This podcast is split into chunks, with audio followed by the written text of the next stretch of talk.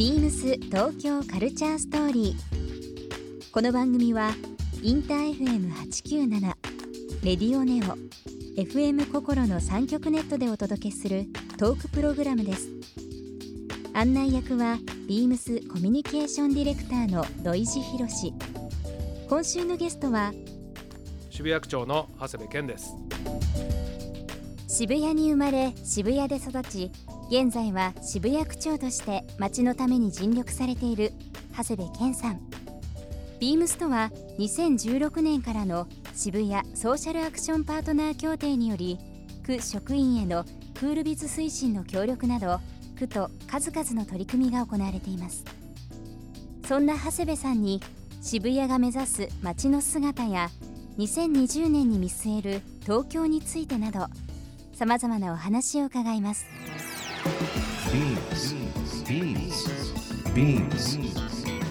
BeamsTokyo Culture Story Beams Tokyo Culture Story This program is brought to you by Beams ビームスありとあらゆるものをミックスして自分たちらしく楽しむそれぞれの時代を生きる若者たちが形作る東京のカルチャー。ビームス。東京カルチャーストーリー。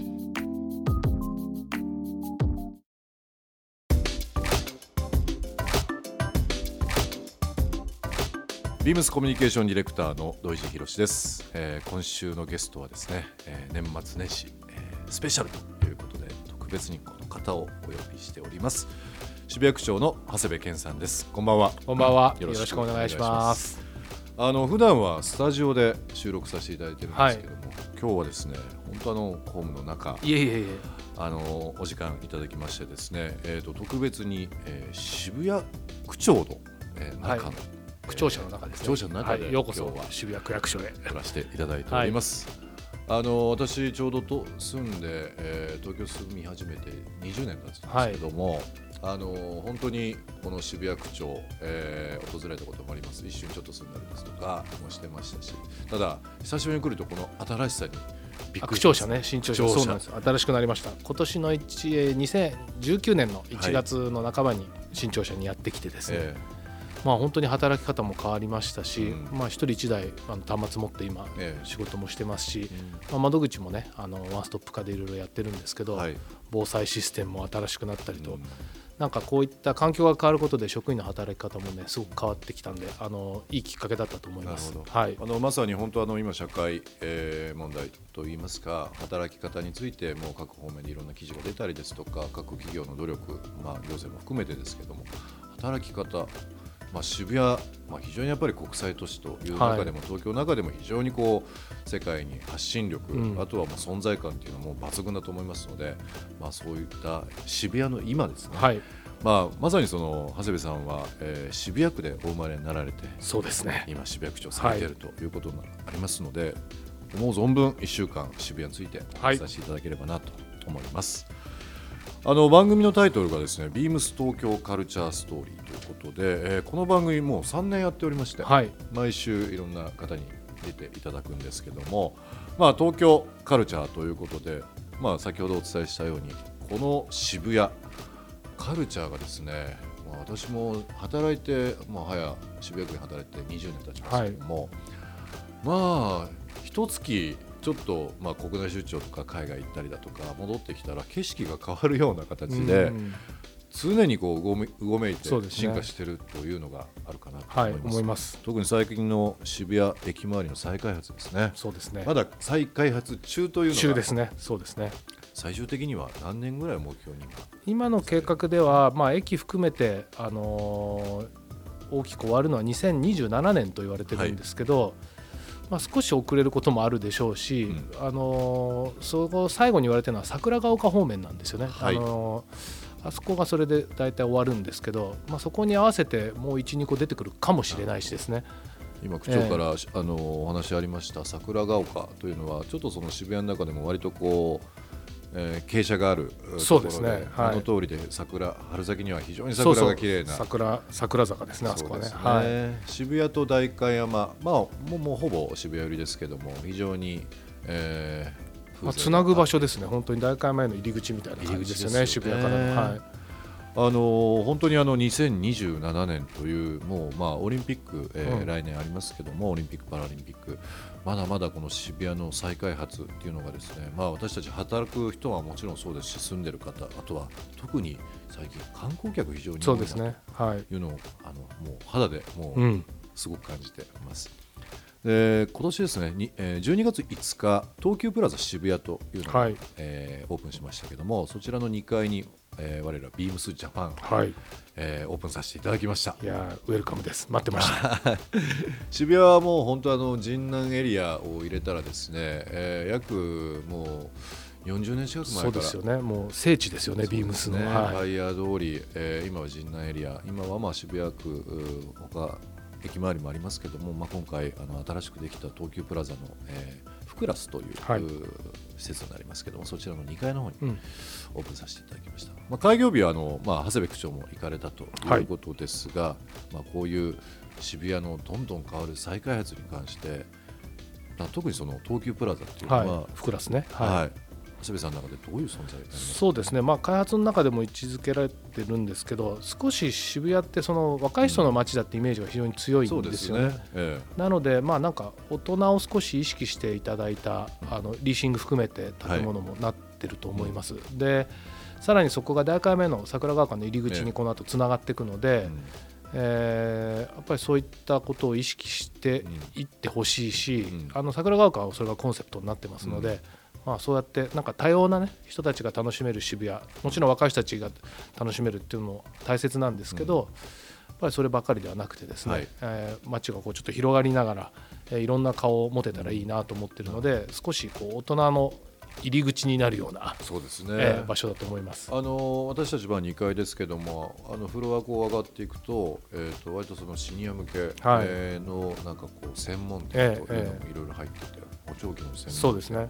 面白いですよね。あとなんか生涯のこの設計についてライフスタイルの設計についてのこう、そうだ寄り添ってくれる、あ俺就活とかここで話し出すそろそろ年齢になったのかなとか思うけどそういうのもちゃんとあってなんかユニークで面白いなそうですよね、え何かこう新しい施設がそのどんどんどんどんできて、えーそのイメージがこう散るというよりは、はい。まあ本当にあの長谷部さんを含めた渋谷えーの方々の多分努力だと思いますけども本当にあのコンセプトがすごくしっかりしていて、うん。若者の街というのがあの本当にシニアにつながるところも本当にあの街が表現しているなというふうには思っていますね。もともとあの中央街のあたりとか東京プラザのあたりは、なんかその本当に子どもの頃僕らが行くっていう場所でもなかったんですよね、うん。東京プラザも大きなもちろんショッピングモールですけども、下に食料品街があって、ええ。こう本当に昔ながらの市場みたいなのが残ってたり、裏の方は飲み屋街ではい、当然中高生が行くような場所ではないのでまあ、大人になったら行くエリアだなぐらいになんとなく感じてた場所ですよね。だからまあもともと大人っていうそういったコンセプトは街の中にあった場所かなとは思ってるんですね。だそれをちょっとさらに今の時代にこれから先の時代にねうん。フィットするような大人っていうもので開発していくっていうことだと思うんですよね。この間何かの記事で見て面白いなと思ったんですけど、まあ、世界で一番有名な横断歩道はアビーロードだと、はい。ビートルズ、はい。まあ、みんなが行きますけど世界で一番最も有名ないわゆる交差点ですね、うん。横断歩道がはい。交差点は渋谷のスクランブルだっていそうですよ記事がね、え出てましたね。え、もうそこは今や売りですからね 渋谷の。あの。渋谷といえばですね、はい。まあ、最近特にその今まで割とこう人目線で多かった渋谷スクランブルの景色がですね、うん。おそらく高層ビルというか商業施設がどんどんどんどん高いものが建って、えええ上から見るえそうですね。こうあのススクランブルっていうのがこうう世界でよく発信されているというそうですよね。あのうん。映像がそういうのすごく出てるしうん。ただそれだけ世界から注目されてるのに、うん。そのスクランブルをテーマにしたお土産とかが全然なくてですね、はい。まあ、観光客がこれだけ来てるからインバウンド対応としてそういうのがあるといいなと思ってたところこのはい。ビーマスジャパンでは、そうでそうなんですね。スクランブル交差点をテーマにしたわざわざ振っていただいたような形でですけどもね。僕買っちゃいました。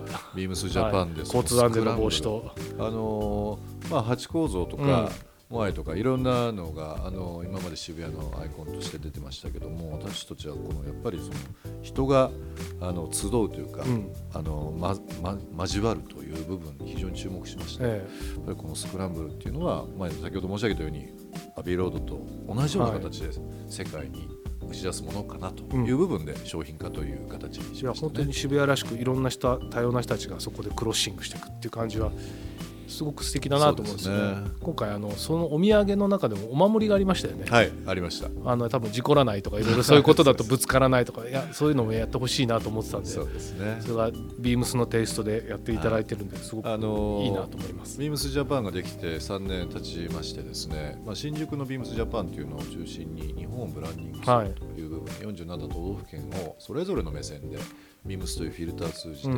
表現しているわけですけども、今回はその、まあ、2号店ということなので、まあ、あの大きさというのは割とコンパクトなお店になるんですけども、まあ、今回長谷部さんからも話ありましたけどもあのやっぱり海外とか、えーで聞くと東京の次にやっぱ渋谷っていうのが最近やっぱ出るんですよね。僕もそう思ってます。はい。渋谷 B 期なんで、はい、当然。ただやっぱりこの渋谷というあのいい意味での重さというかこう僕らとしても何かご一緒したいという気持ちが非常に強かったあというのもありますのでまあ、今回、えーぜひぜひなんかこう、はい。楽しいことしたいなという部分で、えーどんどん出渋谷グッズ作ってほしいです。そうですね、はい。でも本当にあの区長自らあの渋谷がお好きででかつ渋谷生まれ渋谷育ち、で渋谷を作る人。主語が渋谷なんで。そうですね。はい。もうこの情熱というのはあのうまくあのですね僕らとしてもあのお力添えさせていただきたいなありとがたいです。思っております。ビームス東京カルチャーストーリー。番組では皆様からのメッセージをお待ちしています。メールアドレスは beams897 アットマークインター FM.jp ツイッターはハッシュタグ beams897 ハッシュタグ beams 東京カルチャーストーリーをつけてつぶやいてください。またもう一度お聞きになりたい方はラジコラジオクラウドでチェックできます。ビームス東京カルチャーストーリー。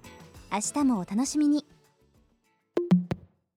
BEAMS ビームスハウス丸の内ショップスタッフの池谷美穂です。ビームスハウス丸の内は自分のスタイルを持ち、ファッションとライフスタイルを積極的に楽しむ大人のためのショップです。新時代のオフィシャルスタイルと質の高い日常着を心地よいサービスとともにご用意。オーダーサロンの充実やレンタルドレスサービスなど、ハイクオリティとゆとりの空間を提案しています。ぜひご来店ください。BEAMS 東京カルチャーストーリー Beams Tokyo Culture Story. This program was brought to you by Beams.